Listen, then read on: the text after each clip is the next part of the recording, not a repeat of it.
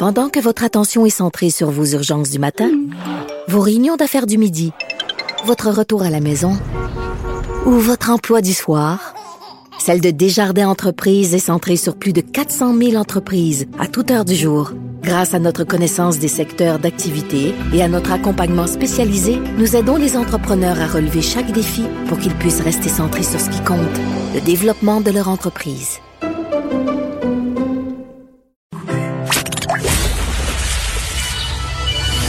Les effronter. Deux heures où on relâche nos bonnes manières.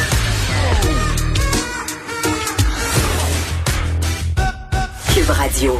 À chaque jour, quand je m'en viens au studio, je circule sur le boulevard Maisonneuve et je passe devant des salons de massage. Et vraiment, depuis le début de cette pandémie, euh, à chaque fois que je passe devant, j'ai tout le temps cette pensée-là. Je me dis, coudon, ça doit être excessivement euh, difficile pour les travailleuses du sexe euh, parce qu'évidemment, elles n'ont plus de revenus et souvent, ce métier-là, ben pas souvent, tout le temps, en fait, c'est c'est de l'argent en dessous de la table. Donc, ces femmes-là n'ont probablement pas hein, accès à la PCU. Il y a le service de police de l'agglomération de Longueuil qui tente de les aider les travailleuses du sexe parce que euh, elles sont particulièrement affectées par la pandémie. J'en parle avec Ghislain Vallière, porte-parole du service de police de l'agglomération de Longueuil. Bonjour, Monsieur Vallière.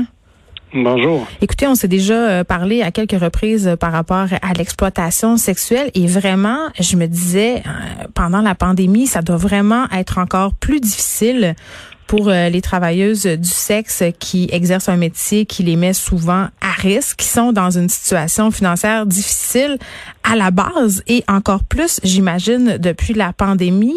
Elles ont, est-ce qu'elles ont encore des clients? Elles sont isolées, ces femmes-là, en ce moment? Ben, effectivement, parce que les salons de massage, euh, les bars de danseuses, mais surtout les motels et les hôtels où se pratiquait normalement majoritairement l'exploitation sexuelle, euh, sont tous fermés. Alors à ce moment-là, vous l'avez mentionné, la précarité monétaire des femmes dans l'exploitation, euh, c'est un mythe hein, de croire qu'elles sont, elles ont tous un condo à, à 700-800 000 dollars puis qu'elles se promènent en, en Lamborghini. Là, c'est non fondé. C'est des, des femmes qui vivent à la semaine, pour pas dire même à la journée près, en mode survie. Mm. Euh, s'ajoute à ça la toxicomanie, parce que l'une d'entre elles nous disait euh, il y a quelques semaines seulement, écoutez, je vivais tous les jours pour me payer ma consommation. Chaque heure qui passe, c'est pour payer la prochaine consommation. Ça, c'est pour une partie de cette euh, clientèle-là. Donc, il y a des enjeux monétaires, mais parfois, elles ont aussi des enfants. Alors là, vous avez l'élément supplémentaire de la charge familiale qui retombe sur leurs épaules. Mais il y a tellement de, de types de prostitution qui existent. Vous avez, oui, euh, la prostitution euh, mineure avec un proxénète euh, qui, qui, est très véhiculée, entre autres, par la fugueuse, mais il y a également aussi la prostitution qui vient à un moment donné que la femme va le faire d'elle-même, entre guillemets. mais Comme de survie un peu? C'est une absence de choix. Exactement. C'est une absence de choix. elle n'a pas la capacité de trouver d'autres moyens avec les capacités et les moyens qu'elle a à sa portée. Et là, nous, ce qu'on s'inquiétait, ça fait plusieurs semaines qu'on veut pouvoir lancer cette initiative-là. Mm. Le problème, c'était les arrivées euh, d'argent monétaire. L'argent n'était pas là. Donc, les programmes fédéraux ont, ont entre autres visé surtout la violence conjugale en contexte de, famille, mais l'exploitation sexuelle tombe dans une autre catégorie.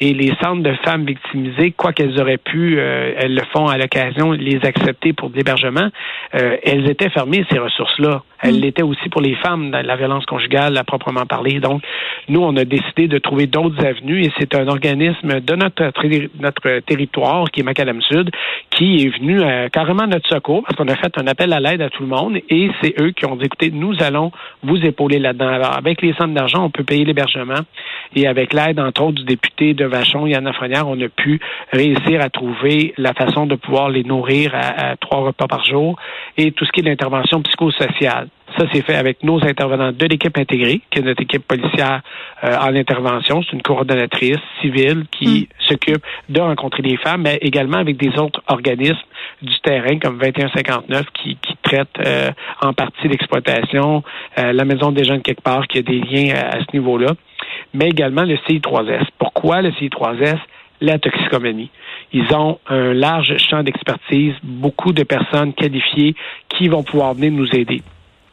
Ben oui, puis là, vous parlez de toxicomanie, euh, Monsieur Valère, puis je veux tout de suite qu'on brise un peu un, préjugé. Là, c'est, tu sais, euh, ces femmes-là, ils ont souvent des problèmes de consommation, puis on a tendance à penser dans le public, ben, ce sont des drogués, puis on veut pas les aider, mais souvent, euh, ils prennent ces drogues-là pour euh, faciliter, si on veut, leur travail, en guillemets, parce que c'est trop difficile. Ça, il faut le dire quand même, là.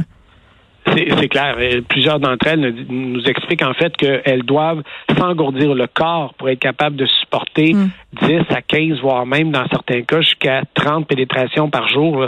Vous imaginez pas que ça puisse se faire euh, de façon euh, totalement lucide sans, sans autres éléments euh, artificiels. Donc, la drogue vient les aider à supporter tout ça.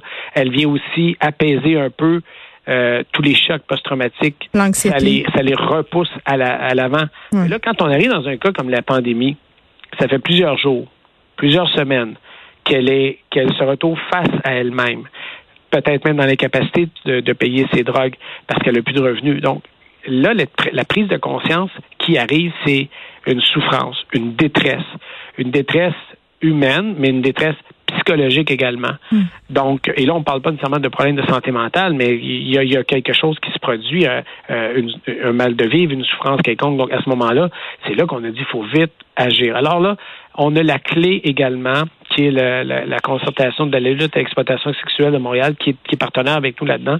Et on, on a créé une, une équipe d'urgence et on a monté le programme, même avec deux chercheurs de l'Université de Sherbrooke qui ont contribué, euh, Nadine Mancto et Catherine Fournier, qui sont euh, d'excellentes collaboratrices dans le dossier.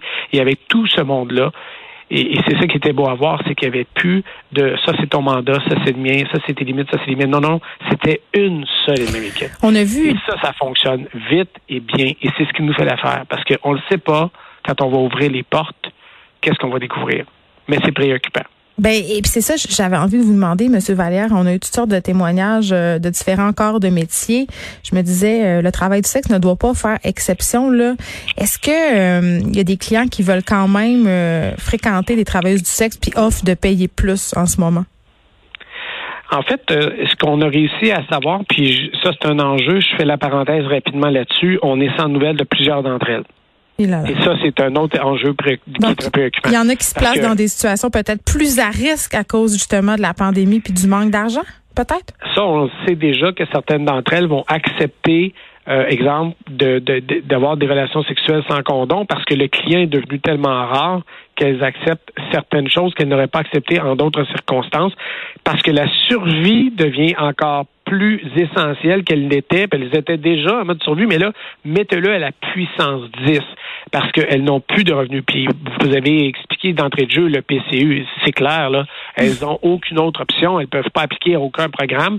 Et les subventions qu'on aurait pu obtenir, entre autres euh, au niveau du fédéral, euh, n'a pas catégorisé spécifiquement ce groupe de femmes-là. Donc, ça, c'était un enjeu pour nous. Au provincial, c'est autre chose. Et on n'est pas encore, l'argent n'est pas encore arrivé jusqu'à nous, mais on, on, y travaille encore ce matin. On a fait plusieurs appels pour y parvenir à ça.